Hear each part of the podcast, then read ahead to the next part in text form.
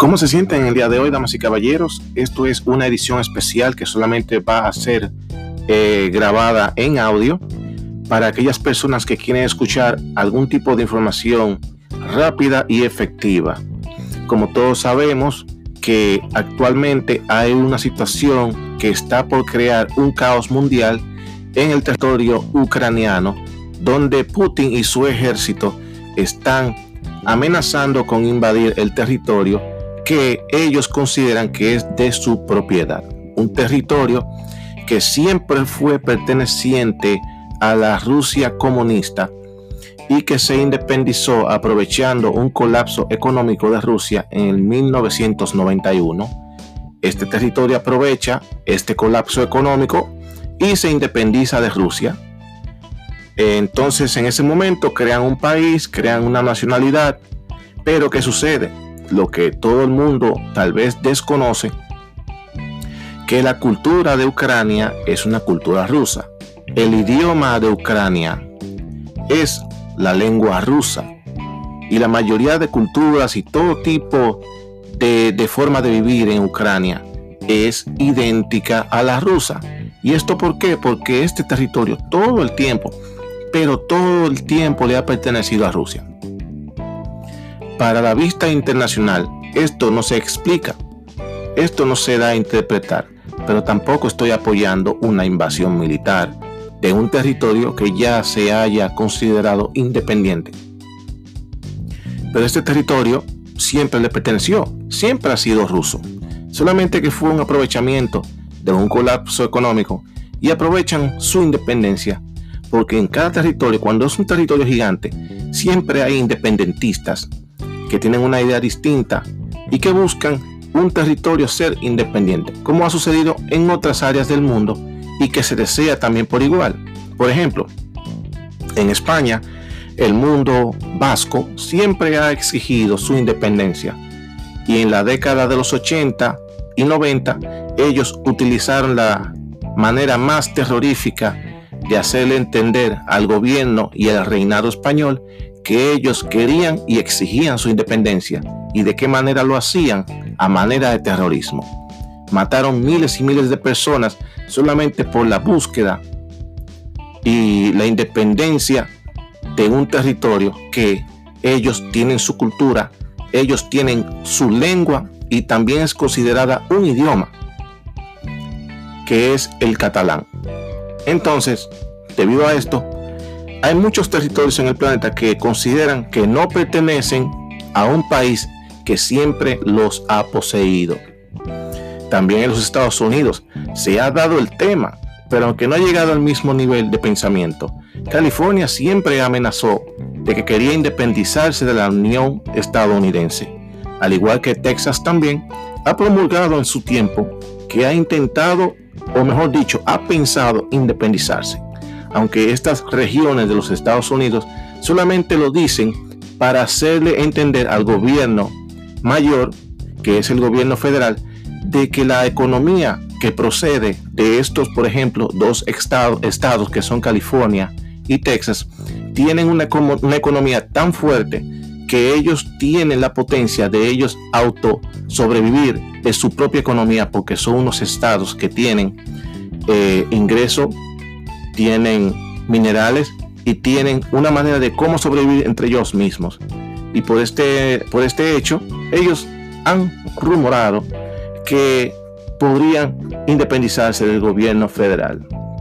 Y también la historia ha pasado en Estados Unidos, donde el sur se independizó del norte y esto, contrajo a una guerra civil para poder unir las dos uniones en el 1865. Pero volviendo al tema principal, donde Rusia quiere recuperar un terreno que siempre le perteneció, los Estados Unidos amenazan, porque es la situación global en la que vivimos, donde los Estados Unidos siempre quiere ser el policía internacional. Estados Unidos siempre quiere ser el policía internacional que quiere resolver todos los pleitos en el planeta. Pero ¿qué sucede? estamos acabando de vivir una pandemia donde no solamente los Estados Unidos, cada país del mundo le ha costado millones y millones de dólares tratar de recuperarse de esta situación provocada. Un misterio que todavía no se define, no se conoce, no se sabe si fue hecho en un laboratorio y encima de eso si fue a propósito dejado escapar o fue un error científico. Aquella historia donde se decía que fue debido a alimentos que los asiáticos consumían, esa historia ya no se menciona. Eso ya pasó a la historia de la falsedad. Porque esa historia, esa retórica se cayó. Y no pudimos basar esa idea en datos reales y se cae. Y, a esta altura del momento, nadie quiere hablar, nadie quiere traer el tema de esa situación si, si fue un laboratorio, si fue un alimento, ya de eso no se habla. Pero bien, ya que nos tratamos, nos estamos tratando de recuperar económicamente de una situación que ya lleva dos años y que ha hecho una pérdida gigantesca de dinero, el gobierno de los Estados Unidos se quiere meter en ese lío, en un lío que tal vez no tengamos nada de qué buscar ahí, porque para eso tendríamos que enviar tropas a un país distante. Tendríamos que enviar equipo a un país distante.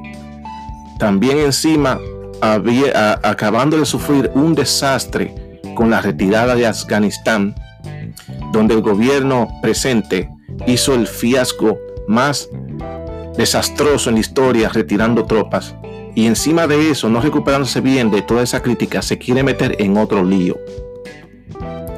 Pero todos sabemos que eso no va a suceder, porque él sabe que si se mete en un tipo de conflicto bélico, él sabe que no se va a meter con un vecinito latinoamericano. Él se va a enfrentar a otra potencia mundial que solamente existen tres en el mundo que son los Estados Unidos, una gran potencia, China, otra gigantesca potencia, y Rusia, otra gigantesca potencia. O sea que tú no estás buscando un pleito con cualquier niño del barrio. Tú estás buscando el pleito con uno de los gigantes del barrio, que nada más son tres. Tú, China y Rusia. Y después más nadie.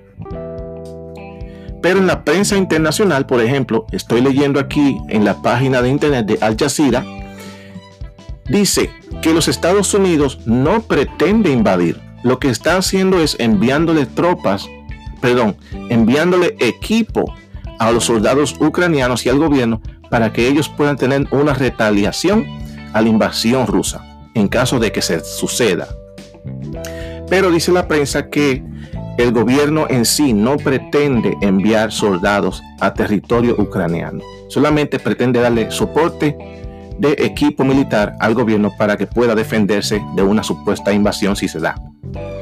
En este caso, si Rusia intenta y logra penetrar las fronteras ucranianas y apoderarse del territorio, amenaza a los Estados Unidos con sanciones. Escuchen bien, con sanciones. Nada más ni nada menos. De ahí no podrá hacer más nada porque sabe que no podría meterse en un conflicto con un hermanito mayor y que un conflicto no sería muy fácil porque Rusia estaría en su patio. O sea, me refiero que para Rusia contrarrestar el ejército norteamericano está ahí mismo en su patio para ellos poder reequiparse, poder contraatacar si es su deseo. Pero los Estados Unidos tienen que enviar tropas y equipo a una gran distancia desde los Estados Unidos hasta todo el final de Europa, donde se encuentra Ucrania. Así que si ustedes creen que eso se va a dar a un pleito de tú a tú, no lo esperen porque Biden será un viejo ya estúpido y que la edad le está cayendo encima. Pero tiene personas que lo pueden aconsejar y decirle, no te metas en eso, porque si te metes, vamos a perder millones y millones de dólares más y la crítica encima de ti va a ser gigantesca